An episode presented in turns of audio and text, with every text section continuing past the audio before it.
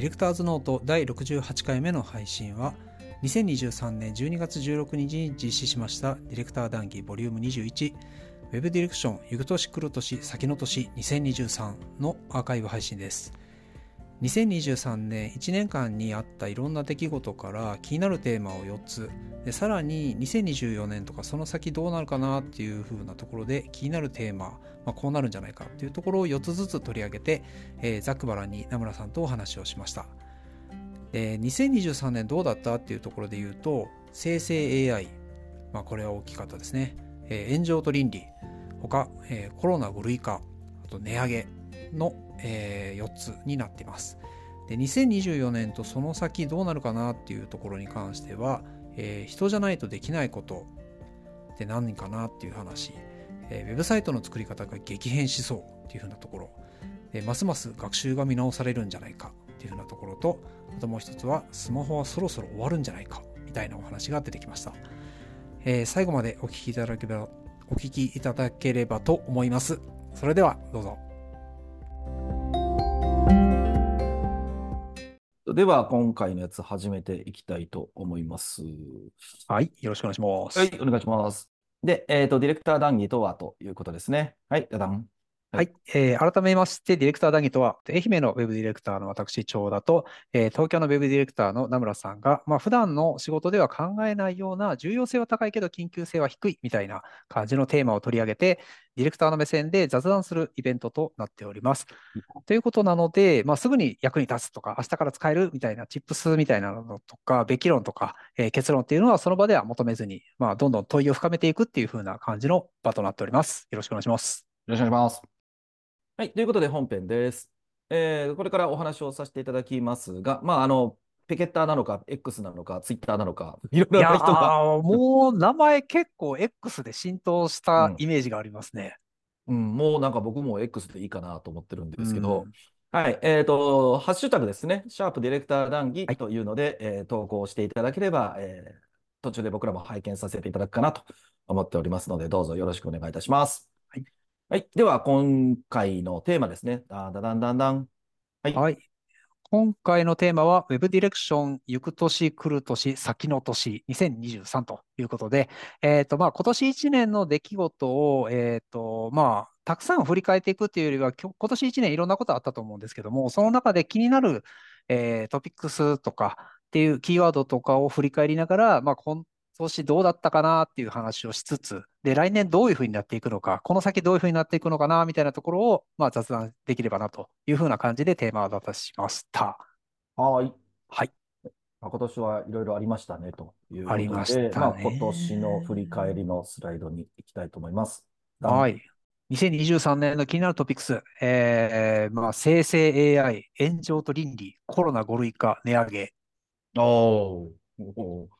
そうですね。どれも結構な、確かに今年いろいろあったんですね、こう言われるとね。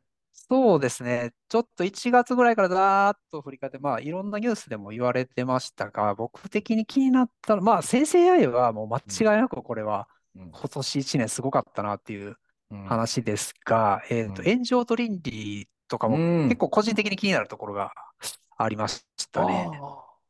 じゃこ天えー、後で教えてください。じゃこ天の話はちょっとまた後します。はい、で、えっ、ー、と、コロナ5類化、これ5月ですね。はいえーはい、5月ゴールデンウィーク頃に、えーと、コロナが5類化、まあ、インフルエンザと同じような扱いになり、うん、えー、人の動きがもう一気に変わってきてるというところですね。はい、はい、で、あとはまあやっぱり値上げの話ですね。ここは、あのー、まあ、経済の大きなところでも話は出てると思うんですけれども、はい。はい。この辺が、まあ、気になるトピックスだなというところです。はい。じゃあ、一つずつちょっと振り返っていきたいと思いますけども、生成 AI、うん、そうですね、これ、ちょっと全然余談なんですが、先ほどですね、はい、僕、もう一個、ポッドキャスト出てるって話がさせていただいたんですけど、その中でもですね、あのあれはい、あれは収録でやってるんですけど、はい、収録日にこのニュースが出たんですよ。でも、今日の話ですから、まあ、配信は来週ですけど、アルトマンのやつ話しましょうって言って話しまして、いやー、マイクロソフト行ったっすね、どうなりますかね？って言ったら、それを収録が終わってオフィスに戻ってきたらですね、あの戻ることになりましたって言って、おお、マジかって、ね、いや、もう急いで取り直しっていう、ね、取り直しをしたっていうこれ1週間の動きでしょ、あれ。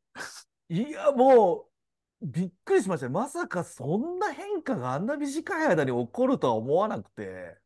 いやー、すごかったです、あれ。一週、一週間で、で、出て、で、うんまた話戻、戻り、で、今度は追い出した人たちが今度はみたいな話そうそうが、そうそうそう。なんかこうね、ちょっとの期間でとかっていう話じゃなくて、なんか毎日何かニュースが出てきて、そうそうみたいな。そうそうそう。あのっていう一週間ぐらい何が起こってんだってぐらい感じがしましたよね。すごかったですね。はいまあ、スピード感っていうか、スピード感っていう表現をするものなのかなと思いますけど。まあそんな生成 AI そもそもですけども、長田さん使ってらっしゃいます？いやー、ちょっとずつなんですよね、まだ。で、まだまだちょっと現場でどういうふうに使えるかっていうところは、ちょっと試せてるところと、えっと、そうでもないところっていうのがあって、ちょっとうんうん。この辺のスピード感ついていけてないのまずいなっていうのは、若干危機的な感じはありますが、まあ、あの、直近、あの、まあ、一番わかりやすいところで言うと、あの、Adobe の Firefly が、あの、9月から商用利用開始になったことで、あの、背景の塗り足しとか、まあ、いろいろ、あの、ちょっと小技みたいなので、今まで、その、フォトショップで頑張ってやってはい。いくしかなかったやつが、お、商用利用このタイミングでできて、できるようになったっていうのは、結構、あの、良かったところありましたね。そうですね。うん。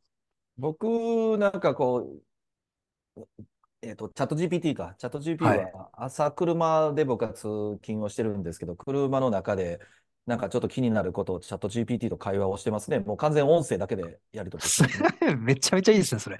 うんいやー、なんか、なんか質問をして、はい。返。事が返ってくるのにどれぐらいかな、なんか10秒ちょっとぐらいかかるんで、ちょっとまだイラッ、あの、そのあ待ち時あ間がね、あの、はい。イラッとすることはなきにしもあらずなんですけど、はいはい。いや、でもなんかもうめちゃめちゃ流暢な日本語を喋れる外国人の男の子が喋ってくれるみたいな感じで、で腹立つのが、これについてどう思う？って聞いたら、それはすごく重要な問題だね。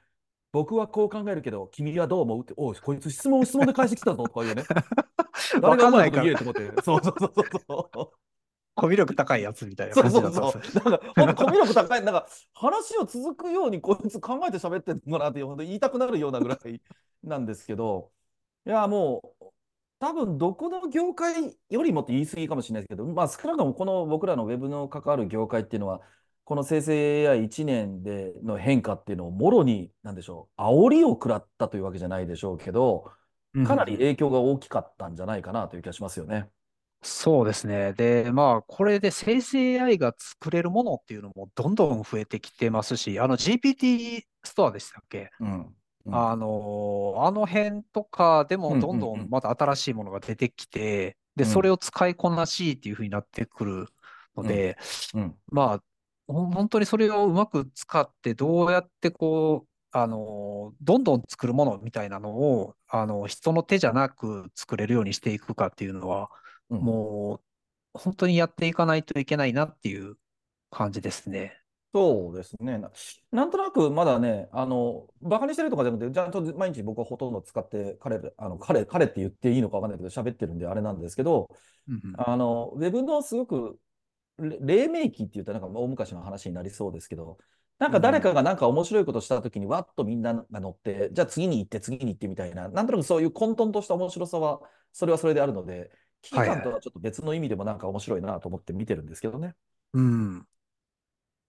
なんかそれで新しいのがどんどん出てきて、なんか今までだったら結構それで、なんですかね、あの、幻滅期みたいなのが来たりするところあったと思うんですけど、はいちょっと今度はそういう感じでもなさそうだなっていうのは、そうですね。さすがにここまで来るとっていうのはありますね。そうですね。もう、あの映像とかも、うんなんか映像とかやばくないですか？もうだってね、映像作ってますもんね、普通に。やってますよね。で、うんあれなんだったかな？あのーえっと、アメリカの大統領が、うん。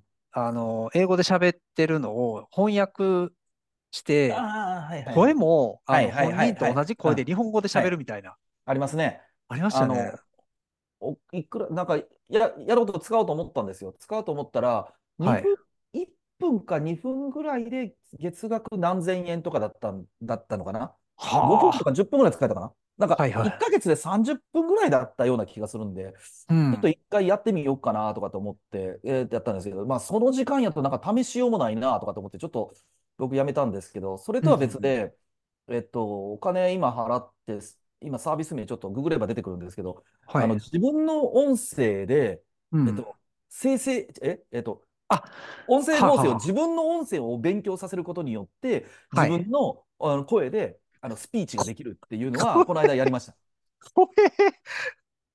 すあの、精度を上げるためにものすごい量喋んなきゃいけないんですけど、はいはいはいは普通にぶっ通しで喋っても、30分以上ぐらいのデータをを作ってくださいって、あの、ちゃんと原稿、台本もあるんですけどね。い。はい。例えば、陽音とか発音とか、多分言いづらいカタカナとか、ああー、多分こういうことを勉強させたい原稿なんやろうな、みたいなのが分かる内容なんですっごい言いづらい内容とか、ラ行とか、もうなんか、この年、このラ行言うとか作業が苦手やったから俺は役者になれんかってんとか思いながらまたなんか頑張って喋ってんねんけど。でもね、ちょっとそ、そのままだと僕は声が高かったんですけど、速度をちょっと上げて、音量、音声か、えっと、声のトーンかちょっと下げると、まあまあ自分が喋ってるなって感じのう音声合成できましたよ。はあ。うん。びっくりしました。ええー、と思って見てましたけど。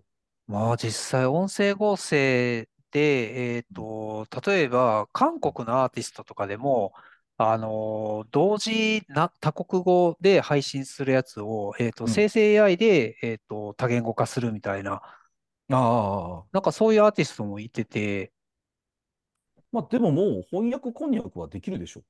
うん、もう本当になんか、あと数年の話だなっていう感じですね。スピード感的には。そうそうそう。だと思います。あ、出てきた、出てきた。えっとですね。ちょっと、はいこれか、これです、これです。この AI ボイススピーカーってやつなんですけど、これはもう、あの、下にあるのは、あ、僕のやつでありますよね。えっと、向こうが用意してくれてるモデルなんですね。だから、この人のはあたちの声で、原稿を登録すれば、えっと、上にあるんですけど、ここからテキスト読み上げとか、ボイスチェンジってあるので、こうテキスト読み上げやって、ここに原稿を入れたら、もうピーってしゃ、な、何度ものんですけど、これのモデルせ作成っていうのがあって、はい。そうなんですよ。僕の声の、これ新規登録っていうのをやって、ここに台本があるんですよ、これ。はあはあはあはあ。この音声ファイルをここに上げて、どれぐらいかな ?12 時間、もうちょっとかな ?24 時間はかかんなかったような気がするけど、待つと、それをモデルにしてくれるんですよ。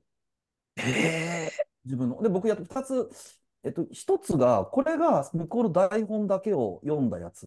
これが僕のポッドキャストの、あの、BGM とか、まあの、ジングルとか入ってないのと、その台本の両方さらに勉強させたっていうやつを作ってみて、どれぐらい変わんのかなとかと思って試してみたんですけど、まあ、そ、このレベルまでいくとほとんど変わんなかったですね、もう。はあ。この台本が結構ですね、こう、内容が、こう、女の子。女の子がと、き嬉しそう。そう、だからここら辺とか、あ、絶対狙ってるとか、ツアツオに旅行した、民衆がテル、えーテルリー、えーテュルリー宮殿にテュルリだからこの辺です。はあ。テュとかなんですよ。絶対、えー。もう、あ、まあ、こ、あ、なるほど、こういうことを勉強したら、多分っていうか、ここら辺が苦手だから、多分こういうのをすごく多くしてんだろうと思うんですけど、このスクロールバー見ててくださいね。はい、この量はあるんですよ。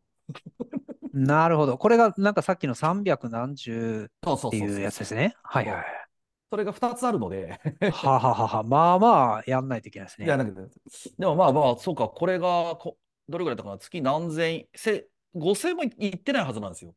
なので、一回ちょっと試しとかないとなと思ったので、はあはあはあはあ。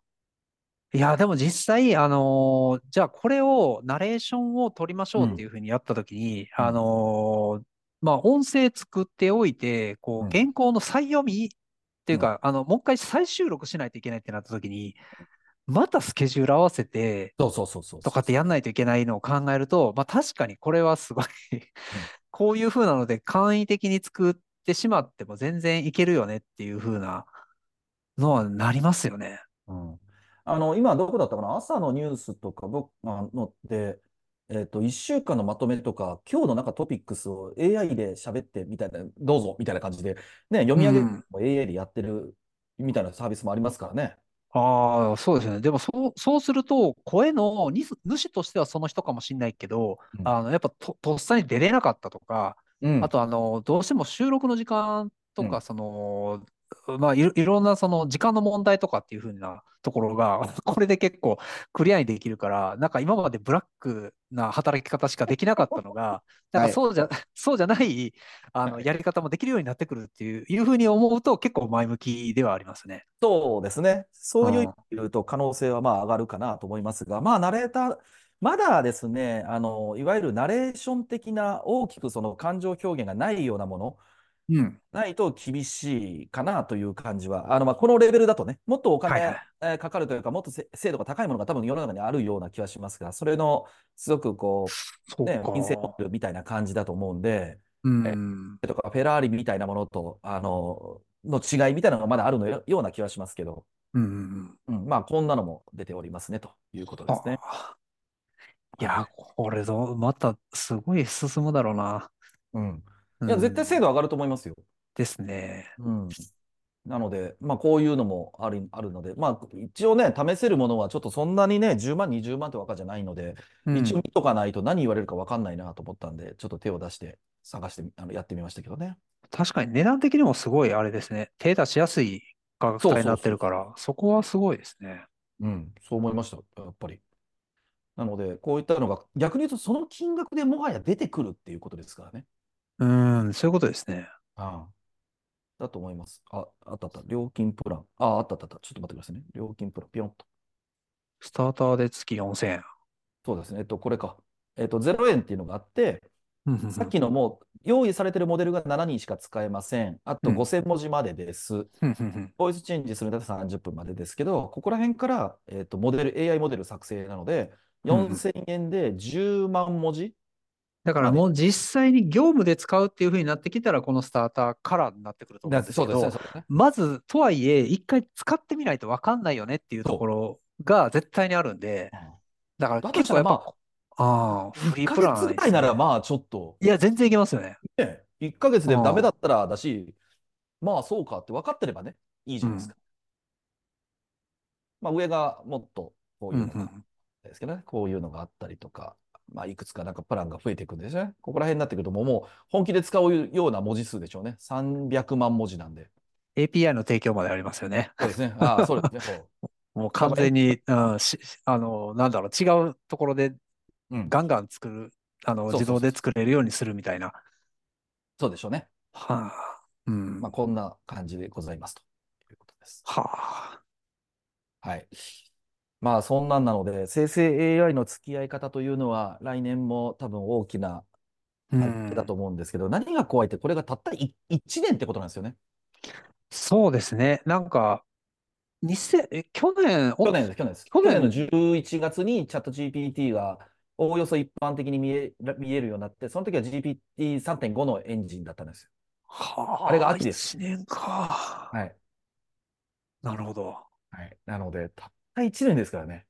たった1年でこれ。はい。なんか IoT とか DX とかなんて何年やってんだって感じですけど。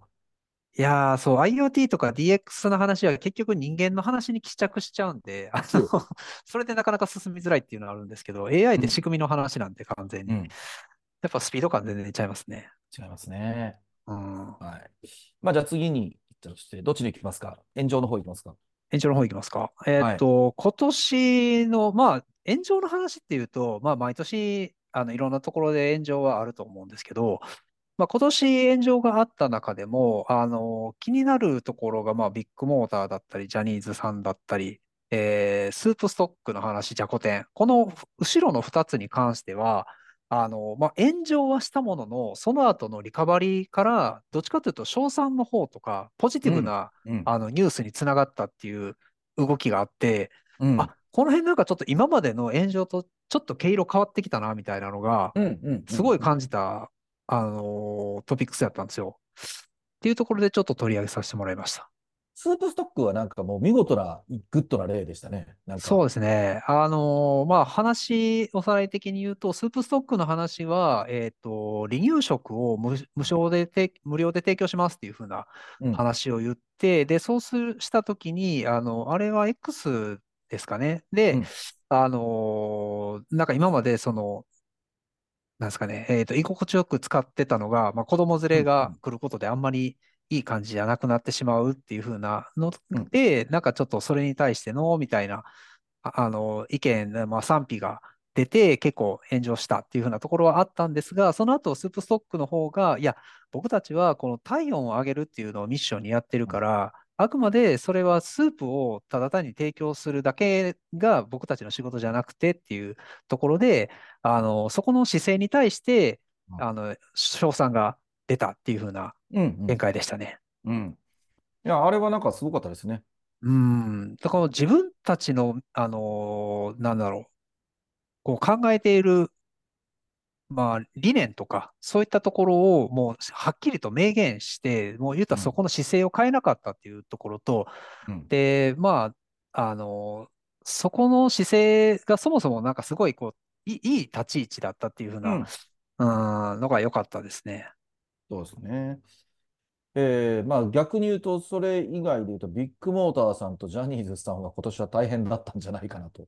まあ、うん、どっちかというと、これはリカバリーしようがない話うんうんうんではありますよね。結局、その、そもそも自分たちは何のためにこの仕事をやってるんだっけっていうふうなところが、どうしてもこう見失ってしまうと、こういう展開になってしまうのかなっていうのが、うほんうん、あったんですよね。だから、でも最初からそうじゃなかったとは思うんですよ。でうんうんうん。ただ、なんかその経済合理性なのか、まあ、しあの、利益なのか、うん。あの、す何を優先していくのかっていうふうなところが、あの、うん倫、倫理から外れていってしまうと、うんうん。なんかもう収集つかないというか、もう収めようがなくなってしまうっていうふうな感じになるのか。例えばなんか数字を目的にしますとか、売上目的にします。もちろんその経済とかその企業を、ええーと継続させていくには利益を上げ続けないといけないっていうのはもちろんそうなんですけども、うん。それが目的になってしまうと、じゃあそれを上げるために何をしてもいいんだっていうふうになってしまって、うん。おかしな方向に行っちゃうっていうふうなのが、まあ、後半、あの、ジャニーズの方はちょっと違う、違いますけど、うんビッグモーターの方に関しては、うん、少なくともそういう風な感じが、まあ、見て取れたなっていうところですね。いや、もうなんか、一応僕は経営をしているので、うん。もう、なんか今のお話はもうものすごく自分の、なんでしょう、倫理観との戦いですよね。うん。まあ、もちろんやってないんでね、そあのそういうことは、あんなことはできるわけじゃない、そういう性格ではないとは思ってるんですけども、ただなんかやっぱり事業収益性を考ええー事業継続性を考えみたいなところと、あとやっぱ怖いなと思うのが、それこそゆでガエルの法則じゃないんですけども、昨日から今日、今日から明日に対してちょっとした変化だった場合って気づかないんですよね。はい。なので、いや、昨日まで別にそやってたことでみたいなのが多分何年ってレベルになってあそこまで行っちゃったんじゃないかなっていう気もちょっとどっかでしてて、うんやっぱり日々なんかこう、じ自戒を込めて言いますけど、自分を律するみたいなところ大事にしとかないと、本当怖いなっていう気がちょっとしますよね。うん。うんでもその経営者目線から見たときに、こう、会社をどうやって継続させていくかっていうところで、うん。あの、やっぱり、こういる、いすっごい難しい判断とかうん迫られると思うんですよね。うんうん。で、その時にうん、あのーなんかじゃあそもそものところにこう立ち返るのってまたそれはそれですごいうん。こう気合のいる話だし、じゃあその倫理をとって会社を潰れてしまったらどうしようっていう風な、うんやっぱそこってもうなんか従業員からするともう計り知れないようなはい重みがあるじゃないですか。あるじゃないですかっていう。あると思いますよ あると思うんですよ。はい。僕はもう一従業員なんであれですけど。いや、だから、そ、そ、それを想像したら、うん。えっと、ここでそ、なんか A と B とね、あ話があったときにどっちを取るか、こっちやったら儲かります。でも倫理的にはちょっとよくありません。こっちを取ったら儲かる、下手したら儲からないかもしれません。でも倫理的には正しいです。これすっごい難しいんですよ。うん。どっちが、その倫理的なところって、明らかに犯罪はダメですよ、もちろん。はい。ただ、なんか自由競争という中で、どこまでがこう許容なのかって誰も教えてくれないわけですよね。はい。まあもちろんそのだってもちろん産業スパイになるとかそういうのは絶対ダメなんですけど、で別に、じゃあその時に、いや、そこは別に悪いわけではないのになんでやらないんすかみたいな人がいたら時に、どう説明が俺はできんのかなとか。うん。で、えーじゃあ、正しいことやってるかもしれないけど儲かりませんっていうのは、はい。正し、正しいんでしょうかね？誰か教えて？誰か僕にこう答えを教えてほしいって悩むのはそこですよ。本当に辛いですね、そうなった時に。うん。で、それを言っても人によって価値観が違うわけですよね。うん。なので、えー、田村が言ってるのはわかるけど、それは僕は納得できないですっていう人も絶対いると思う。それどっちにもですよ。はい。わかるのが分かってるのにやらないのは意味が分かりませんって、あなた経営者でしょ？っていう人もいるかもしれないし、そこまでやるんだとしたら僕の正義には戻るので、こんな会社いられませんって言われるかもしれないわけですよね。うん。ならど、じゃあ最大公約数取ってれば別にいいのかみたいな。まあ、それはそうかもしれない。いや、でも、結局その最大公約数取ったときに、その組織が儲かる方って言っちゃったら、倫理観外れたところまで行きかねないわけですから、もうもっとブレーキ効かないわけですよね。うん。うんだからやっぱそこはすごく悩むとこだなっていうのは分からんでもないですけどね。うん。まあ、この辺もなかなか難しい問題で、じゃじゃこ天なんですけど、はい。僕これ知らないよ？なんで何がこのじゃこ天っていうのが、はい。あのー秋田県の知事が、県知事がですね、あはい。のー愛媛の、あのーじゃこ天、あの、はい。愛媛ってじゃこ天、あの、まあ、一個有名な、あのー特産品というか、あのーうん。ものがあるんですが、うんそれを、あの、何あの貧乏臭い食べ物みたいな感じで言っちゃって、で、炎上するみたいな。あのーまあ、愛媛のものだけじゃなくて、なんか高知とか、うん。あのー香川のうどんとか、まあ、四国4県のなんかその特産品をちょっとディスっちゃったんですよね。で、それで、えっと、炎上したと。はい。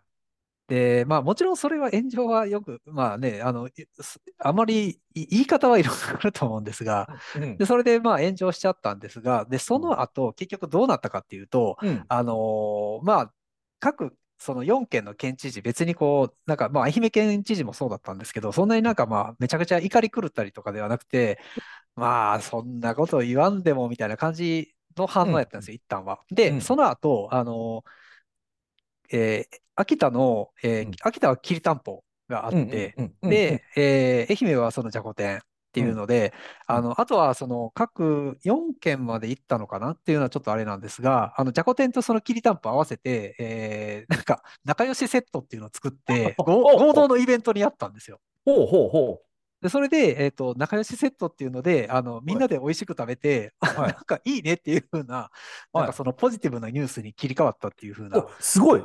はい。それはいい話じゃないですか。はい。合同特産品の販売会が、あの、東京でその後開催されたっていう風な展開になったと。あの、秋田の方はそこまで考えて狙ってたらちょっと嫌ですね。いやー、絶対そうじゃないと思いますよ。と 思うけ、思うんですけど、でもそれにしても、なんか話がめちゃくちゃよくできてて、嫌ですね、こう、マーケットいとかね。やー、もしかしてって思ってしまいますよね。出ますね。職業病ですね。でもそこも、ちゃんとまっすぐ食べられなくなってますけどね。でもそこまで考えてたとしたら、秋秋田の知事の胆力がすごいですね。そこに最後にね、仲良しセットに至るまでの間のね、そうそうそう、そそこまでメンタル持つかなみたいな。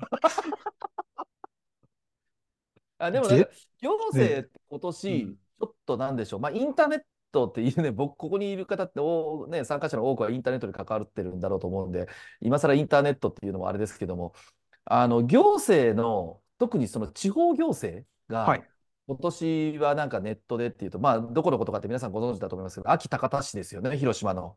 うんうん。長田さんご存知です？秋高田市の市議会議員の話って。え、ちょっとわかんないです。あ、マジですか？もう今すごいですよ。ほう。あの秋高田市というのがあの広島にあるんですけど、まあ、そんなにあの人口も多くはなくあの、はいこう税制的にどうしようっていうところなんですけど、そこの市長がすっごい若い方がなったんですよ。あー、教育の話かな。多分いろんなものやってますけどね。でそこではははは市議会議員、市議の議会か、議会放送を全部、ほぼ全部 YouTube に上げてるんですよ。ほで、まあなんか国会議員さんでもね、ありそうなことですけど、居眠りをしてるとかってあるじゃないですか。う。はい。あれにね、真正面から切れたんですよ。おうそうしたら、どういあの市長と、だから市長、市役所側と市議、市議の議会ですよね、が、はい。まあみ見た目的に言うと、もうめちゃめちゃ揉めてるんですよ。で、しかも結局それが、えっと、YouTube でいろんな人が切り抜き、まあ、切り抜き動画ですよね。まあ、うん編集かっこいいですけど、切り抜き動画あーで言ってるんですけど、市議の方が、じゃあ、じゃあ市長さんがむちゃくちゃ多分頭いいんですよ。だからもう話がどういうふうなロジックで言ってるかって分かりながら聞いてて、うんすみません、今言ってるのってロロジックが何を言ってるか全く分からないんで、あのもう一度勉強し直してきてください、以上みたいな形でこう答弁が行われるという。すごい。いやもうす結構見てる人も多くて、ただなんかあんまり見てると、なんかうんいいなんかなじり合いをしてるように見えてしまうので、うこう映画の方に移る人もいれば、はいあのこの市長によってこれはうまくなった方が絶対いいとか、その議会の方々の、えーこういうなんかのって言い訳じみてる内容とか、えー、正国的をいない話ばっかりしてるのは良くないというようなことが、まあ、はい。すごくポジティブに見れば、うんうん全然こう自分が住んでないところかもしれないけども、こう一つのし縮図として、あの議会とかっていうのが、特にこううんうん。放送はね、たまに出たりしますけど、市議、市議の、市か、市の議会放送とかでほとんど見ることないじゃないですか。だって、ないです見ないですか。はい。でもそれがなんとなく見えて、まあ一つのうんうん。この縮図ってもしかしたらこうなってるのかもしれないね、えー自分たちってとところってどうなってんだっけ？みたいなことの多分ね、一つきっかけになってるっぽくて、あちょっとずつそこでうち、なんか、まあね、基本的に公共のものなので、あれって放送できるし、配信もされてたりするものなので、まあそれを注目したりとか、うんと市とか区とか、まあ東京はね、区ですけども、あの市とかがどんなふうにお金を使ってんのかとか、そういった政策ってどんなふうになってて、どこで、なんか今まで興味もなかった、なんかなんとか市だよりとかで出てるじゃないですか。あ。はい。あれとかを見る人が増えたりとかっていうことにもちょっとつながってるらしいですね。はあ、いいですね。でもなんかそうやってやっていくと、徐々にこう、今まで本当になんか行政とかがもうずーっとみんな他人事だっうん。たりしてたと思うんですが、うんまあ投票率それでどんどん下がっていってますし、うん。で、結局自分たちが関わるというか、見る機会もないし、触れないから、それはね、他人事になっちゃうけそうそうそど、実はこんな感じで議論やってんだよ、みたいな感じで、じぎ議論してなか、してないところほど、まあ、配信はできないと思うんですけど、それが結構ちゃんと、えー配信をされ、で、うんあんまりね、なんかし、まあ、いろんな人が YouTube、いろんな YouTuber さんがそれのき、まあ、ある意味編集動画を上げてるんですけど、うん多分比較的、その恣意的にポジとかネガにしないようになってるっぽい感じはしますけどね。はははは。だからあんまりなんか曲解されるような、ああ、まあ、週刊誌みたいな感じになっちゃいますよね。あそうそう変な切り取り方しちゃうあ、と。そうそうそうそう。うんで、あとなんかその、うーんと、プレスのとして、あの、はい市長が、あの、ぶ、あの、プレスの人たちね、えっと、メディアの人たちに対して、こんなことがありました、あんなことがありましたっていうのも、なんかこう、新聞紙とかテレビ局の人が言ってる質問って、うん、今の言ってる意味がよくわからないですけど、もう一度お願いしますみたいな話とかを、それもなんか放送してるので、うん。こういうのが表に出てる、出るよ、あんな出方をするんだって、なんか結構シャンシャンって感じとか、別にまあまあなんかよくわからんけど市でもなんかやってんでしょみたいな感じだった割には見てる人が、あの、う、うちの子供とかも見てたらしいので、はいはうん。まああの、若干なんか語弊を恐れず言うと、なんかひろゆき的な論破をしてるのが楽しいみたいなエンタメにっぽくやってる感じもあるので、い。ああ、まあ人によっては若干そういうプロレス的なところもあるかもしれないですね。そうそうそうそう。っていうのはまあありましたね。うーん。まああそういうのもました。はい。行政も徐々に変わっていくんですかね。じゃあ次行ってみましょう。コロナ5類化。コロナ5類化、もうこれははい完全にこの今年5月にコロナが5類になって、まあ、行動制限があのはい。解除されましたというところで、えー観光とか、まあ、人の移動がもう一気に、えー増えましたっていうふうなところだと思うんですが、うん。それの手前にあのコうん。ロナの影響で、やっぱりこう、うん。あの従業員がどんどん減ってしまったとか、あそういうふうなところに対して一気に観光客来てしまって、もうはい。キャパオーバーになってしまって対応ができないみたいなところがあったり、えーしてるところもあって、あのーじゃあ戻りましたって言ってもすぐにこう今まで通りとか前と同じようにっていうふうにはやっぱならないので、そういったところは、まあ、あのー課題が出たなっていうふうなのが、まあ、うん感じたところですね。そうですね。まあ、あの、いわゆるオーバーツーリズムの問題で、うんあの、僕は今、京都にオフィスがあるので、はいはい京都にまあ、毎週のように月曜、火曜はいるんですけど、むちゃくちゃ京都人多いですよ。うーん。東京より多分観光客多いですよ。東あの 京よとかは多いかもしれないんですけど、僕は、はい特に京都のど真ん中にオフィスがあるので、はいはい。あるから余計かもしれないんですけども、すごいでかい、なんかあの、キャリーケースというかトランクケース持って、トランクケースっていうか、あの、あ旅行のカバンあるじゃないですか。あ。はい。なんか中に人入んじゃねえかぐらいのでかさのやつを2つぐらいなんかガラガラガラガラって引っ張ってって、それうに。下手したらかあの持ってる人たちとかが、5人、10人がわらわらわらっと動いてるとか、めちゃめちゃ見ますよ。ああ。あの、京都とかだと、まあ、外国人観光客って前からずっと多かったと思うんですけど、あの、なんか印象的に変わったところとかあります？えっと、タクシーに乗れません。タクシー、ああ、やっぱ乗れなくなっちゃった乗れないですね。むちゃくちゃ多いので、で、ああとはもう一個、えっと、タクシーに乗れない理由っていうのが、えっと、修学旅行なんですね。であの、はあなんあの、僕の息子がそうだったんですけど、修学旅行に行ってたんですが、はい。あの、今すごいなと思うんですけど、もちろん学校さんにもよると思うんですけど、うちの子たちの学校って、えっと、今日、えっと、グループ行動があるわけですよね。その、はい。こう、とために。で、グループでタクシー1台チャーターなんですよ。ああ。学校が。か。で、駐車場代は、その乗り合いになったグループで、その日にその場で払いなさいと。はあ、はあはあはあ、だから、そのことを見越した人一人の所持金になってるんですね。うーん。だから単純にお小遣いで何千円っていうたかに、みんなでこう移動の時に駐車場代としてタクシーの運転手さんの代わりに払うっていうのが含まれてるので、これぐらいの枠ですよって話なんですけど、それはタクシー屋さんとしては、うんその学校から、例えばまあ50代とかってボーンって予約が入ったら絶対そっちの方がね、確実なので、しかも1そうですね日チャーターですから、うん。でそれでロックをされる、で、外国人の方も乗る、で、京都ってもう一方通行すっげえ多いので、あそこ。あああそこって本当にね、あの、南から北にまっすぐ上がる道を一本でも横にずれたら、もう、一本上に上がるのってすっごい大変なんですよ。ずーっと一通で行って、やっとどっかで出て、で、戻ってくるみたいな。あ。へえ。それがすごい大変なので、だから観光客でもうタクシーが取り合い。で、はああとは、もうご飯屋さんがすごいです。もう外国人の方。あの別に気にも何もしないし、何がすごいって、あの本当に小さい、これ、お父様お母様の家族経営だよねってラーメン屋さんでも英語めっちゃ喋るんですよ、お父さんお母さんが。めっちゃ上手なんですよ。だからもう外国人対応がちゃんとできてるんですよ。ああ。とかじゃなくて、はいはいはい。普通にこうオフィスの近くにあるうどん屋さんとか行っても、なんかこう、大将とかが、あの、just a waiting みたいな話をすすげえさらっと言うんですよね。へえ、すごい。な、もう慣れてるんだ。もうめっちゃ慣れてますよ。びっくりしましたも めっちゃいいっすね。すげえなーと思いましたね。ああ。そういうのは結構、こう、行動制限解除されて観光客がっていうと、まあ分かりやすいですからね。えっと、うん。京都、奈良って上であの近鉄1時間で行けるから、まあそこを拠点にして移動しましょうみたいな。うーん、なるほど。あ、でどうなんだろう。地方とかどうなんですかね。まだまだ、あれかもしれないな。愛媛も観光客は多分増えてはいると思うんですけど、でもどうなんだろう。結構、うん、人は足りないっていう話は、まあ、いろんなところから聞きはしますね。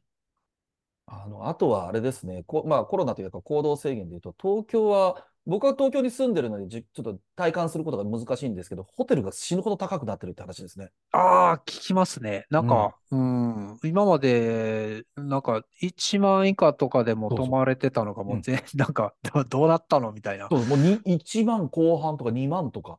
いやー、カプセルホテルとかも相当高くなってあるんですよ。そうそうそうそうそうそう。だからもう23区の山手線のにちょっと便利なところってもう軒並み全部高いらしいですね。うーん。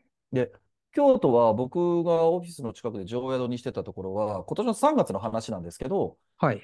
とまあ、3月になって多分卒業シーズンとか入学の準備とか、えー卒業旅行だとかって多分すごくこうダイナミックプライシングしたと思うんですけど、はい。普段泊まってた時が素泊まりで、えっと、2ベッドだったのかな ?2 ベッドの部屋で1人で泊まった時でも7000円とかだったんですよ。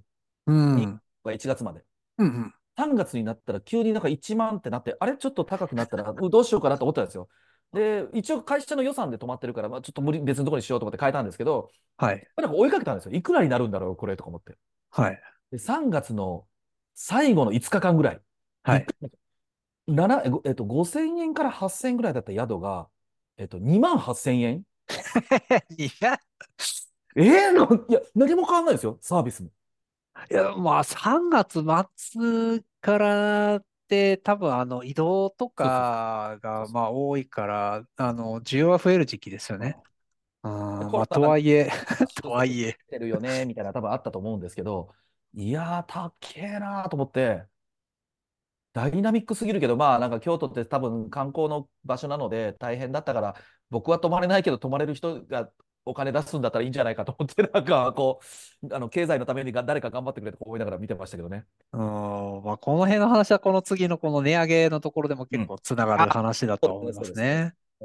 あ、じゃあ、値上げの方行きましょうか。値上げの話ですね。まあ、これもいろんなところで物の値段が上がってきてるというふうなところで、まあ、今まで逆にこう日本がデフレすぎて、うん。あの異様な状態になっていたっていうふうなところがあると思うんですよね。で、まあ、うん。いまだにいろんなものまだまだ安いとは思うんですが、うん。あのまあ、今度、その観光客が増えて、海外からの人が増えてきたときに、日本、あれ？めっちゃ安いじゃんみたいなうん。感じになっていってて、で、それでなんか増えてるっていう風なところもあるんじゃないかっていう風な話ですね。うん。これはもう辛いです。まあ、なんとなくずっと、なんかディレクター談義の前に言ったような気がするんですけど、例えばどれぐらいかな、12、3年前とかって、その牛、ちょっと牛丼の話ね、牛丼の話なんですけど、12、3年前って牛丼が280円とかって時があったんですよね。うん。あの、ちょっと牛さんの病気の件で、あの豚丼が出始めた時とかね、あーありましたね。豚丼230円、牛丼280円とか、だからははは370円。ただ僕が学生の時だから、もう20年ぐらい前今48だから20、え、もっと前？か20年ちょっと前ぐらいの時に、うんあの、ハンバーガーが、うん100あれ円。100円、もっと安い時ありあ、ました80円だ。なんかそんなんありましたよね。マクドナルドで80円ってありましたよ。うんなんかむちゃくちゃな値段だったんですよ。うん、で、30年前、僕は学生の時って牛丼って、そうか、ぎ学生がの時が30年前って言わなきゃいけない年になったらちょっとショックなんですけど、えっと、まあ、でも 100円あの辺の時とかって結構円高やったんですよね。そう、400円、500円してたんですよ。うんでもそれが、冷静に考えてですよ、はい400円のものが何をやったら280円になるんだと思ってたんですよ。うん。どう考えたっていろんなものがだ、ねね値引き交渉されてるはずなんですよね。そうですね。うん、ということは、末端まで行き着くとこまで行った人の所得まで全部が下がってるはずなので、うん。それね、僕らは消費者なので一番上のところの金額が安くなってるからいいやと思ってますけど、えっと、牛丼の、牛の、え、お肉の値段が安くなり、玉ねぎの値段が安くなり、それを生産してるとこが安くなり、ね、っていう話になるわけじゃないですか。はい。で、これで困るのって誰も困んないんですよね。値下げをしてい、まあ、全体が価格が下がっていくとう困ん。らないんですけど、今だから困ってるので、値上げするときですよね。値下げにそうですね。慣れちゃった人が買えなくなる。で、富裕層はそんな困んないんですよね。はい。買えるから。なので結局値上げができないっていう、こう、チキンレースに今なってしまってるっていうのが、うん。すっごい、だからスーパーとか値上げができないらしいですよね。いや、そう。だから値上げしないけど、量が減ってるんですよね。そ内容量ちょっとずつ減ってたりとか、う。うんあの、それは結構いろんなところでありますよね。コンビニの商品とかでも、あれなんかちょっと減った？みたいなとかお、菓子とかめちゃめちゃ減ってますよね、中身ね。減ってますね。なんかな袋一緒だけど、あ、それが違うんですよ。今度ね、昨日、きこの間かな、なんかコンビニ行って、あれ？とよくよく見たらと思ったのが、うんうん僕らローソン、ローソン、ファミマかセブンかどれかちょ、その3台のうちのどれかなんですけど、はい。プライベートブランドのポテトチップス、うん。あの、塩味、コンソメ味うんうんとかあるじゃないですか。はい見たらね、味付けに多分お金がかかってるものは。小さいんですよ、実際。ああ。同じなのに。微あ、妙にも、ものが？そう。中のもの？ああ、はいはい。で塩味が 170g だけど、コンソメ味になると 165g になってるところです。ああ、なるほど。あので微妙になんか、あれ、なんか俺が目がおかしいのかなと思って、微妙になんかサイズ小さくねとかと思って見て、よくよく2つ見たら、あ、中身が違う。味付けの分だけ小さく、少なくなってると思ったんです、多分。そうですね。そう、なんかプライベートブランドも、あの、やっぱ徐々にやっぱ値上げしてるんですよね。僕よくあの、コンビニの、あの、プライベートブランドの、あの、チルドコーヒーよく買ってたんですけど、はいはいはいで、あの辺もなんかまあ、かなんか気がついたら、あれ、ちょっとずつ値段上がってんなって思ったら、あの、今まであんまり手を出さなかったマウントレーニアと、あの、値段がほとんど変わらないとか、もう、うん。あの、下手したらそっちの方が安いみたいな感じになってて、あら、逆転してきたみたいなおーマジか。展開が、はい、あったりするんで、やっぱいろんなところで値段上がってんなっていうような気はするんですが、この、物、物とかっどうしてもこう買わないといけなかったりとかなんで、あの値上げも受け入れないといけないっていうところあると思うんですけど、例えば僕らみたいなこの制作をするとか無形物の仕事をやってる場合、簡単に値上げできないっていうのはうん結構難しい問題だなっていうのはありますね。ああ、なるほどね。今まであのこの値段でやってもらってたのに、じゃはいあ今度から値上げしますって言ったときに、どう説明するっていうふうなそうですよね。結構その問題ありますよね。油使ってないやんけとかね。うん そうそうそう。電気代上がるかもしれんけど、そんなにかって言われるとかね。うん確かにそうなんですよね。この辺は結構業界の中では難しい問題だなっていうのありますね。げ原原料が直接制作物のあいに転嫁されづらいですからね。そう、ま、まあ、巡り巡って、うんもちろんそうですの電気代だったりとか、いろんなサブスクで使っているサービスの値段とかっていうのが上がっていってるんで、うんあの、それで言うと原価はどんどん上がっていってるから、それはまあ値段に転嫁していかないといけないんですがうん、それってすごいこう直接的な話じゃないんで、すごい説明しづらいっていうのはうんうんありますね。そうですね。まあでもしどうなるかってね、こう金利の話も出てたりとか、アメリカがどう動くかとか、まあうん円高もええらいことになってて、ちょっと落ち着きつつあり、そうですね。うでん。ね、一時150円を一瞬でも超えましたからね。もう15年ぐらいまで80円台だった時って何なんだとかって思うぐらいですけど、いやー、あれはあれですごいですね。いや、あれはちょっと別の意味で怖かったですけどね。だからまあ逆にこの円高、円安がすごいんであれば、まあ海外に売れるものがある企業はまあ強いですよね。うんうんうん、そうですねうん。そうですね。なこれから来年以降もまだ続くだろうし、えーコロナ5類も含めて観光客を、ね、観光、観光立国にしていくのかみたいなところもね、一時コロナでケチがついちゃったんで、元に戻ってくれればいいなと思いますけどね。そうですね。そこの流れがどんどんなんかはい。良くなるといいなっていうところですね。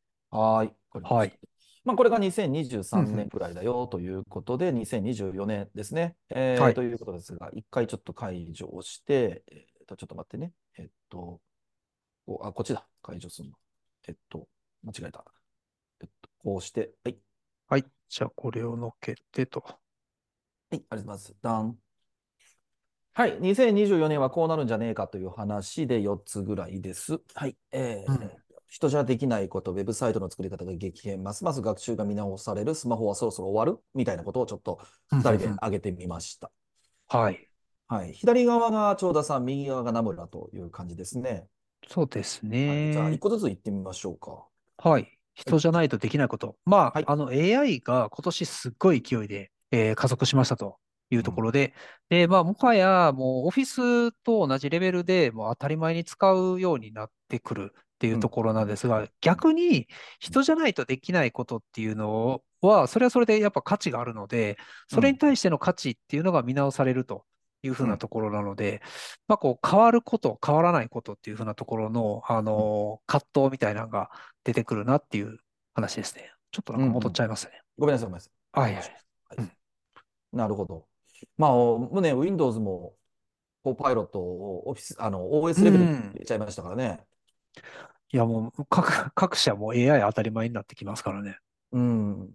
アップルどうするんでしょうね。まあ、あの、オフィス、あの、OS の中でね。ああ、確かに。なんかちょっと静かなんですよね。何も言わんなと思って。いやー、まあやってはいると思うんですけど、どうなんでしょうそうね。ね。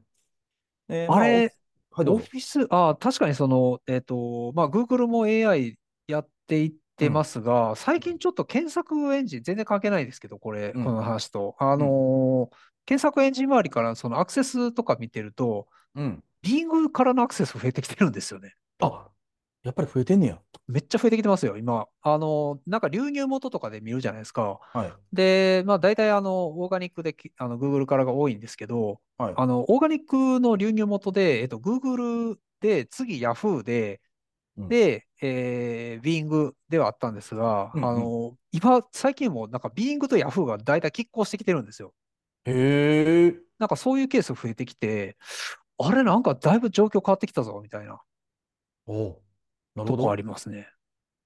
だからはあ AI、多分 AI 使ったりとか、Office とか Microsoft って結構最、なんか最近頑張ってる感じがあるので、まあ、この辺からちょっとビーイング、またなんか巻き返し出てくるのかなっていうのが。なるほど。なるほど。まあ、これもね、マイクロソフトさんがコパイロットうんっていうことでね、登場させて、ブラウザベースでできるようになりましたし、ここら辺と Bing への組み込みっていうのは結構早くうんやってましたからね。ですね。ああ、なるほどな。まあ、ここら辺は多分すげえ群雄割拠で、あ、なんか人じゃないとできないことってなんだろうっていうのが、なんか、んえ、今回の生成 AI ができるまでもうちょっと先には多分考えなきゃいけないとか、シンギュラリティの時には、なんかうんパね、機械の方が頭良くなるから、その時には人間って何をやったらいいんだっけみたいな話ってか、なんとなく、ちょっと夢物語的には考えてたんですけど、はい。こんなに早く来るとは思わなかったっていう感じがします。あっという間に来ますね。そうそうそうそう。なんか、ここの間ちょっとその、さっき冒頭で言った、外で僕やらせていただいてる、あの、ポッドキャストの中でもお話をさせていただいたんですけど、うん AI がじゃあ、どこまで進化するのかみたいな。例えば、オープン AI さんって、AI の次に AGI と呼ばれる本当の人工知能みたいな話ももう、おうん言葉としては出てるんですよね。で、なんかその時にあったのが、じゃあ今後 AI が進化してた時に、いわゆるバッドケースとして、えーターミネーターであるとか、マトリックスみたいなのが一つあるはいような気がします。わかりやすいところでね。うん。ああ。で、いい方で言ったらドラえもんであるとか、はい。あまあ、あと最近、アニメにも今年になったからご存知の方いらっしゃるかもしれませんけども、愛の遺伝子っていう漫画とアニメうがあるんんうん。ですけど、ああ、ありましたね。ははいい。あれは人間と、えっと、うん人工知能とロボットっていう、これ3つが共存してるんですよね。はい。で人工知能はその世界では、えっと、人格も与えられてるし、実はその、えっと、寿命もあるんですよ。ロボットなのに。ああ。老化をしていくみたいな。で、えっと、ロボットと呼ばれるのは、本当に言われた命令を聞くあの人間型のロボットですみたいな。で、まあでも、人間と、えっと、AI がの、えっと、ほとんど人間のような状態のものがこう共存している中で、えっと、これは人と認めるのか認めないなとか、えーいや、これは人だよみたいな話とか、感覚もあるしみたいなとかね、っていうので、こう、あコムニバス的にそれで出出てるんですごい、それがに2018年ぐらいに書かれてる漫画なので、あ。はいはい。なんか今見るとちょっと別の意味でゾッとするんですけど、いやーでもなんか、現実味を帯びてそうきてる感そうそうそうそうそうそう。だから、ちょっと今年読んで、今年の頭ぐらいかな、一気見を見見してたんですけど、まだあの続刊中なんですけど、うんえっと、最初の愛の遺伝子って、AI って書いて愛って読むんですけど、愛の遺伝子。で、その次の話と、今、前日談みたいな、あの、ところに今言ってるんですけど、あの世界でどっちに行くのかっていうのの、なんか10年後とか20年後見たら、2023年のあれだったよね、みたいなことなんか言われるんじゃないかなとかね。ああ。今年、愛の遺伝子、あれですね。あの、7月から、あの、アニメが始まってて、はい、ちらっと見ましたね。うん。あれ、本当にね、えっと、なんかこの状態になるちょっと前に書かれてるのに、こんなにかって思うのをちょっと考えるもきっかけになったので、うーん、確かにこう、アニメとかでよくこの、あ、そういう世界線でしか起こらない倫理観みたいなのってうん。あると思うんですけど、例えば、うん。まあまあこ、これも愛の遺伝子の場合だったら、人と、えーと AI とそこの、えーと人権を持ったヒューマノイドっていうところで、じゃあそれが存在していた時うん。に、人権って何？みたいな、そうそうそうそうそうそう。人って何？みたいな話になってくる。生き物ではないけど、でも人権があるっていう。そう。ああ、そういう考え方になってくる。かなり考えさせられますね。うん。あの、一応目がね、えっと、ヒューマノイドの場合だけ、ちょっとだけ目が違うように書いてるらっしゃるんですよね。うん。瞳の描き方が違うっていうので、原作もそのように書かれてらっしゃるんです。原作も面白いんで、はいご興味ある方いらっしゃれば、ぜひ見ていただければなと思ったりしますけどね。はい。いや、そう。で、そうなってくると、まあ、この下の話にもつながるんですよね。人じゃないとできないことっていうのと、そのますます学習っていうこと。あの、うん機械ができる学習っていうのももちろんあると思うんですけども、人間にしかできない学習っていうのもやっぱりあると思うんですよ。うん。で、その人間にしかできない学習っていうのって、こううん。一長一短でできる話ではなくて、どんどんこう積み重ねてようやっと成立するっていう風な話になるので、うん。これってあのコスパとかで、こう、うんなんかコスパとかタイパとかでもちろん別にそれがだダメなわけではないんですけども、あの、積み上げてきたからこそできることっていう風な話があると思うんですね。で、それって何十年も積みあの、積み上げてようやっと、あの、出来上がるものっていうふうになるので、で、出来上がった時には、もう他の人には追いつけないみたいな感じになってくるので、で、それが見えてくると、あの、やっぱりそれってやっててよかったよねっていうふうなところになってくるので、やっぱその辺の学習っていうのって、うん、まあ、見直されるっていうと、ちょっと、あの、大げさかもしれないんですが、なんか、うん、ん、それってちょっとずつ、このタイパとかコスパみたいなキーワードが何年か、うん、あの、走った後に、うん、あれ、やっぱりこう積み上げてきてた人って強いよね、みたいな。なんかフラッシュコンテンツ的に今学んで、今知れて、今 OK みたいではなくて、積み上げるっていうことね。うん。なるほど、なるほど。でも、それじゃないともういらなくなってきますよね。まあそうですよね。なんで、なんで勉強しなきゃいけないの？みたいな、小学生みたいな質問を ずっとしてもあの、なんか、あの、僕はなんかこの学習っていうもので言うと、判断力みたいなものかなと今は思ってるんですね。あと2年後にとか1年後に同じこと言えるかちょっとわかんないんだけども、うん、例えば、チャット GPT に何か質問をして帰ってきました。今これって嘘があるかもしれないよねって話があるわけですよね。はい、えこれってでも人間に言ったって嘘を言ってくれる人はいるわけで、うん、結局得られた情報をどう判断するかっていうことだと思うんですよ。でここには人間の感情があるし、まあ、気分もあるし時代もあるしっていうことなのでその判断力って何なのって言ったら多分育ってきた環境であるとか、まあ、いろんなものに触れてるかとかっていうとかだから僕、その学習ってわけじゃないかもしれないんですけども、人にたくさん会うとかっていうのが最近自分の中でものすごく大きなテーマになってるんですね。はいはい。あの、自分はこの人と友達に例えばなれないかもしれないけど、こういう考え方をする人はいるんだって。あの、うん、排除ではなくて、まずとりあえずそうなんだって。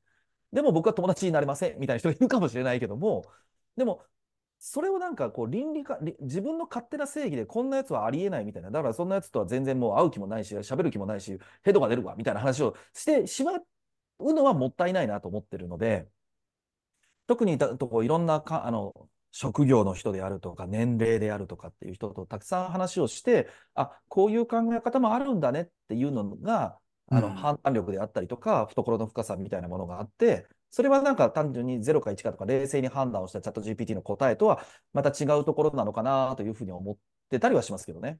そうですね。もう、うん、たくさん人と会うってやっぱりすごいこう刺激になりますよね。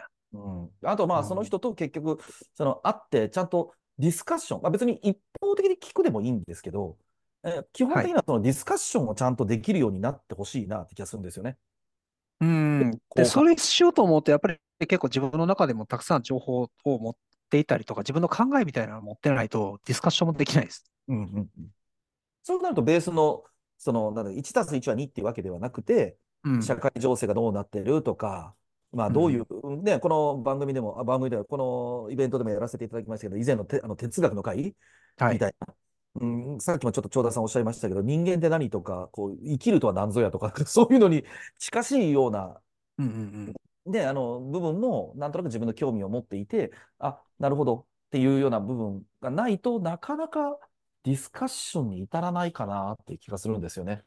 そうですね。なんか、うん、ディスカッションしようと思った時に、その、どこかで聞いた話だけしか出せないっていうふうになっちゃうと思うんですよね。なんか自分でちゃんと考えるっていうふうなことをやってないと。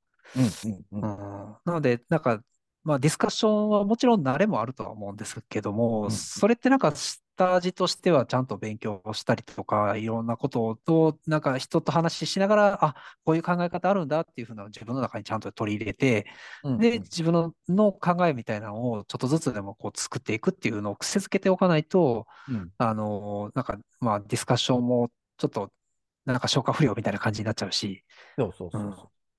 で、そうなるとなんか、まあコロナが明けてくれたからですけど、やっぱり対面で会うみたいな、まあ今日ね、長田さんと会ってはいないんですけど、ただなんか人とちゃんと対面で会って話せるかっていうのって、温度感であるとか空気であるとか、まあその細かな表情であるとか、えー、まあそういったものも含めて、多分価値が見直されるか、揺り戻しみたいなのがあるんじゃないかなっていうのはなんとなく思ってるんですけどね。うん。うん。なるほど。いうことですが。はい。はい、僕の方で、えっと、まあ、あの、一つウェブ屋だということなので、ウェブサイトの作り方が激変するんじゃないかな、みたいなことは、まあ、これはもうオープン AI、あチャット、えっと、生成 AI か、のことですね。はいあの、もう、びっくりするぐらいコードをきれいに書いてくれるわけですよ。うん。本当に。なんかこう、うんそれこそ HTML なんてか当たり前に書きますし、JavaScript ですら普通に書いてくれたりするわけですよね。そうですね。なので、なんだろう、こコードを書けるっていうことの価値が、僕は今年1年でびっくりするぐらい下がっちゃったんじゃないかと思うんですよね。そうですね。これ、実際この使用理解っていうところになってくると、人間じゃ勝ちようがない領域になってくると思うんですよね。うん。なんで、この仕様、え例えば、まあ、ベースをに人が作って、この仕様に合わせて整えるみたいな話を、うんまあ、AI にやってもらうのか、まあ、逆もあるかもしれないですし、うん、このだってもう辺、確かに作り方すげえ変わりそ文字通り秒じゃないですか。う。うん、ま あそうですね。もうなので、ここら辺は、その、今まで HTML を書きました、ワードプレスをちょっとどうこうできますみたいなところが、うん、あーすごく価値が下がっていってしまう。で、あと、まあ、学習が見直されるっていう話で言うと、ここしばらくずっとリスキリングって言葉が流行りはあるじゃないですか。うん、で、リスキリングとかっていうニュースいくつか調べてたら、結構1万人クラスの会社とかが、その、はい営業だろうが、うん、販売だろうが、製造だろうが、バックオフィスだろうが、はい全社員を対象に、例えば Google Analytics のあれ GA4 の勉強とかテストをさせるみたいああ、な、はい、出てはい。るんですよね。はい。ビッグデータ系のものをなんか触らせるとか、うん、うん、で、資格をなんかやらせるみたいな。で、うんなんでじゃあ、そんな、あーそれこそバックオフィスみたいな人たち、総務とか経理とか人事とかの人までそんなことやるんだってことを考えたら、はい。僕はなんとなくそれって、あの、ある意味こう、ふるい落としというか、選別というか、その数字を見る能力とかが得意不得意みたいな人を、もう一回選び直しをしてるんじゃないかと思ってるんですね。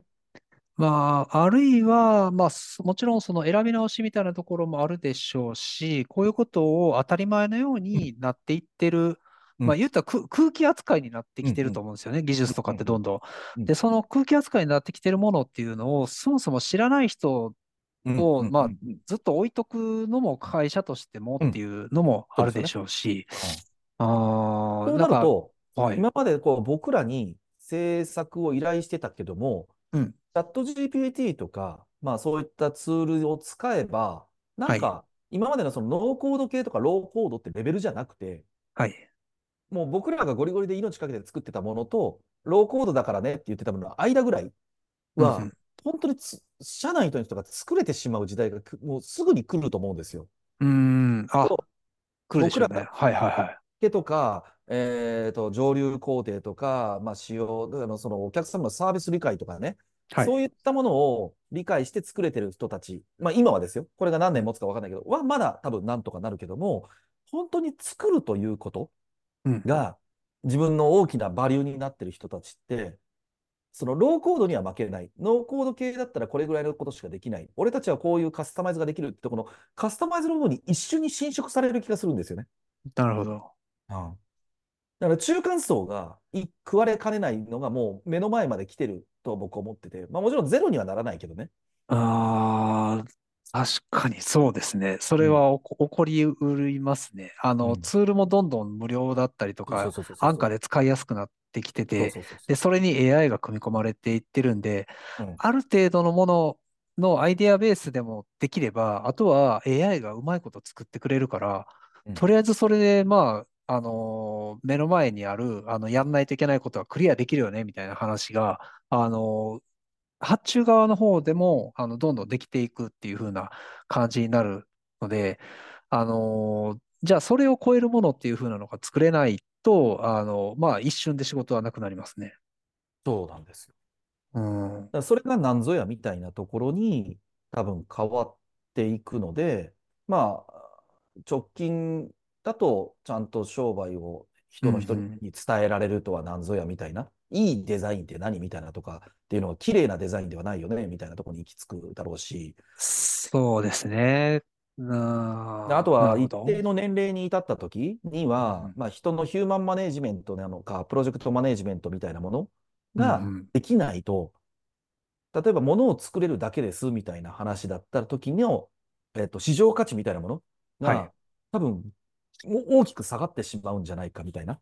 うん。ちょっと前まで人が全然いなかったから、もう引く手あまただったんだけど、やっぱ年齢がや40代になってきました。僕とか長田さんみたいな年齢になった時に、仮には転職しましょうねって時に、えっと、マネジメントとかのご経験はみたいな時に、いや、そういうのはやってなかったんですって言ったら、じゃあいらないな、みたいな人が、っていうレベルになってきてしまうかもしれないなと思ってるんですよね。うん。でも、こう今まで僕らの業界って比較的その作り手が少なかったからこそ、作り手であるというか技術ドリブンみたいなところで評価をはいすごくしてたんだけども、そのそれは別に誰でもできるよと。もっと言うと、ね、あの本当に、うん生成 AI が得意なのって、仕様が明文化されてるものってめちゃめちゃ得意なんですよね。うんうんね、だって僕らのやつって PHP だろうが CSS だろうが JavaScript だろうが HTML だろうが仕様があるわけですから。はい。ってなると、えーそれじゃない、そこの価値が一気に、うん下がっていくので、やっぱりなんか人が人をどうこうしてるみたいな、人じゃないとできないことですよね。だから長田さんがおっしゃってるところですよね。でそれが仕事だったら本当にヒューマンマネジメントみたいなところ、うんチームを率いることができるかとか。だからこれまでぎそういうのが苦手で技術で頑張ってたんだぜ、俺はっていう人たちが、なんか本当み見るも無残な世界になりかねないんじゃないかって怖さがあるんですよね。いやー、そうですね。この、多分まあ、1年とかどうこうの話ではないとは思うんですけども、まあ、3、4年ぐらいから徐々にその辺はもう明らかになってくるでしょうね。うん。あそれ気づいて、手に職をと思ってた方々が苦手かもしれないけども、まあ、僕はだから自分のね、こう見えてるところで言うんですけど、この業界で言ったら本当に何かのマネージメント、なんとかマネージメントとつくようなもの、あのコンテンツマネージメントじゃないですよ。はい。大きく言うと人のマネジメントみたいなところの能力っていうものが、えーある程度ついておかないと、うん。どどうなるんだろうなって怖さをちょっと感じますよね。いやー、そうですね。というのがまあ僕ははいてで、まあ、あと一つはスマホがそろそろ終わるみたいなこうんと。こうんうん。れはまあ希望的な観測ですけど、単純に言うとですね、最近面白いおもちゃがないんですよ。まあ、確かにスマホってもうちょっと行き詰まってるというか、もうスペックの話になってるので、これ、ガラケーの時と結構似てますね。いや、もう全く同じなんですよね。うん。なんでカメラのなんて性能が上がって、えっと、うん一番大きいのが2つ折りが出てきましたみたいな話で、あー もう全く同じな話になっているので、確かに形状の話に今な、形状とかになってきてるし、ソフトウェアもまあ中の話ではあるので、そもそもの使い方が違うっていう風なのは、今まだそこまでは出てないところではありますよね。ただまあいろんなデバイスは出てると思うので、うん、そこからちょっとそろそろ出てきそうではありますよね。そうなんですよ。うんだからなんか、こう、何かがポンと出てくる前夜なんじゃないかなっていう気はしていて、なんか兆候はあるんですよね。と僕は思ってるんです。まあ僕はなんかいろんなところで言ってますけど、僕はなんかえいわゆる XR 系ですよね。AR、VR、MR 系じゃないかなとは思ってるんですけども、うん。まあそれ以外にも大きな意味で言うと、えっと、エコシステム的に新しいものが Web と組み合わさることによって全く違う世界が出るんじゃないかなっていう気はしてるんですけど、なんかもうスマホに対する興味が全然老老化じゃないと思ってるんですけどね。おっさんになったからじゃないと思ってるんですけど、まあ、おうん、いいそうですね。スマホはもうそろそろ確かにまあ、あとはスペックの話にはなってくるんで、次、どういうデバイスになるかっていうところなんですかね。うん。なんか、まあ何でしたっけ？あの、今年だったかな？なんか角膜、あの、はいはい。AR のやつはい。が角膜に入るみたいな。あーあのニュースは出てましたよ。今年の前半とかであのコンタクトレンズ型のやつとかね、そうそうそうそうそう。はいはいありましたけど、あれはまだかな？でも、可能性は、あ、えっとですね、今年のはい。8月ぐらいの日経新聞だったかな？に、はい。えっと、2000、何年だろう、2050年ぐらいには、はい。もう、えっと、スマートフォンはなくなってるってニュースが出てたんですよ。2050年、もまあ、うちょっと早い、もうちょっと早いんじゃない？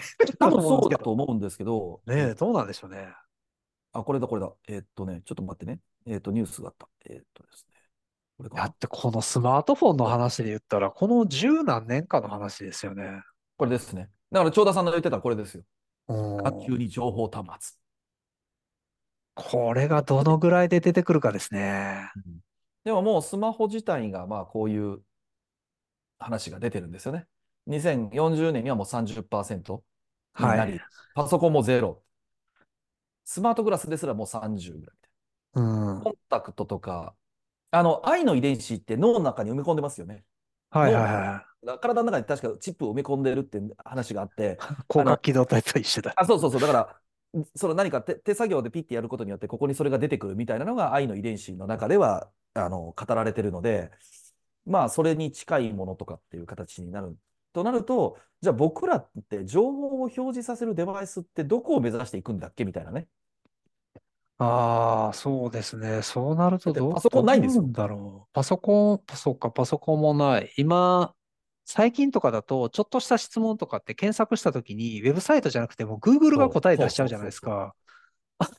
あれになってくると、ウェブサイト意味なくなるやん、みたいなそう。そうそうそうそう。ねだって一郎年収ってやったら出てましたもんね。なんかもう、ね検索エンジンがサイトに誘導することを否定してるっていう、なんかわけわからんみたいなね。あれ、この間めっちゃ面白かったのが、大谷翔平と、あと何やったかな、えっとね、大谷翔平、えー東京ドームって検索したときに、はい。大谷翔平の契約したあの1000億超えの金額で、東京ドーム何個分みたいなのが、それが、それがあのウェブサイトじゃなくて、Google で出ちゃったんですよ。なるほど。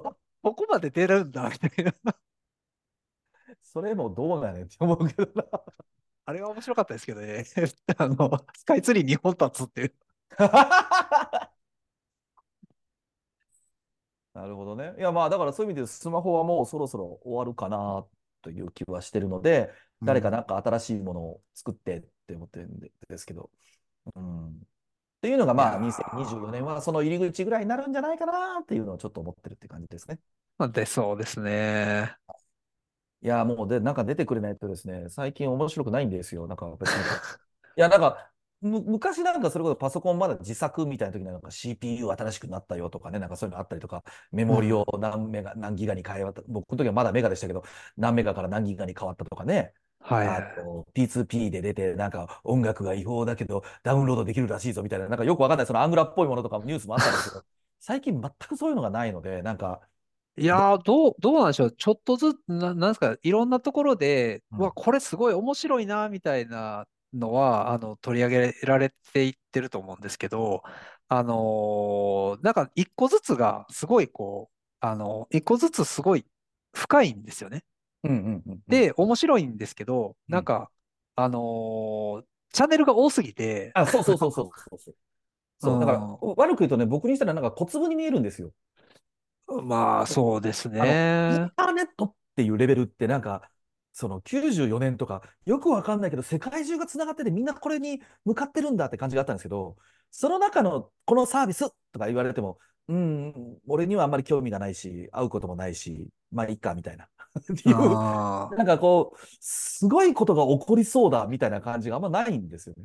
まあ、すごいことが起こっているっていうのはたくさんあるんですよね。そうそうそうそうそで、あの、なんか、まあ、子供らのも、もそうですし、あの、めなんですかね、エンタメとかも見ててもそうなんですけど、あの、昔とかってテレビしかないし、雑誌しかないし、みたいな感じだから、みんな見てるっていう風なので、流行りものっていうのが大体みんな統一されてると思うんですけど、今ってもう多すぎて、あなんそう。か、いろ、なんかか、会社の中でもそうですし、学校とかでもそうですし、いろんなところで、例えばクラスの中でみんなで流行ってるものじゃなくて、クラスの中でこの流行り、この流行り、この流行りみたいな、いろんなのがあるみたいな。確かにだって、ね、テレビ一つ撮ったって、今テレビで普通にうんネット番組が見れて、ネット番組だけでオリジナルもどんどん出ててみたいなあ、話出てですからますね。ううんん。だからそうなったらね、みんなが見てて、あの、え、お前8時だよ全員集合、それともひょうきん族どっちみたいな話はないわけですよね、ほぼ。もう、そう、今や昔の話になっちゃうんですよ、そういうのが。う んだからなんかこのなんか個別最適化もどこまで行き着くんだろうかなみたいな。そうなるとうん共感が生まれなくなってきてしまうので、ああ、なるほどな。確かに。えーと、こおそらくコロナ禍を原因としてたであろう、あ、い一つの要因でああったであろう、えーと、キャンプ、キャンプブームはもう今完全にもう収束の方に向かっていて、どこでしたっけ、うんうんえっと、キャンプの、で、えっと、ギアのメーカーさん、えっと。スノーピークとかですか？あ、そうそう、スノピさん。スノピさんが確か、今年利益が7割減とかなってるんじゃなかったええ すごいですね。確かなんか結構な、で、それとかも実際だし、とキャンプに行く人っていうのもどんどん物理的に減ってるっていうのが統計として完全に出ちゃったので、半月ぐらい出てたかな。なので、まあ、キャンプブームは一旦の、すごく加熱したキャンプブームはすごく下がっていく。そうなると、まあ、スノピさんとかは多分考えてると思うんですけども、うん。ギア自体の市場の規模が下がり、えーあとなんとなくね、すごい気にしてるのは、あの、キャンピングカー？はあ、はあはあはあ。れもなんか YouTube 見てるとすげえいろんな人がこう、それこそ車を改造したりとかあ、はしてるんですけど、え、あの人たちどうすんだろうみたいなちょっと思ったりとか、なんか本気で好きな人何人かいるんですけど、あ。うん。流行りでやってそうな人いるなと思った時に、あれ、この人たちどうすんだろうってちょっと思ったりとかね。まあいいんです。僕は気にすることじゃないんですけど。もうキャンピングカーって芸能人と YouTuber の世界ってイメージですね。そうそうそうそう、それもそんな感じ。だからなんかそういうものが、こう、すごく細かくいっぱい出てきているけども、まあ、流行り廃りもある中で、来年って何がどうなっていくのかな、みたいなことはちょっと思ってたりしますけどね。いやー、どうなるんだろう。楽しみだな。うん。まあ、まだ楽しみなんですけどね。多分誰か何か新しいこと考えてくれるので、すごい他人の 他人に全部任せてるようなもので、お前は何も知れるのかって言われるとあれなんですけど、まあ、こんなことをちょっと二人で考えておりますということですね。はい。はい。ということで、じゃあ本編の方はこちらの方で一旦締めにさせていただきたいと思います。皆さんありがとうございました。はい。ありがとうございました。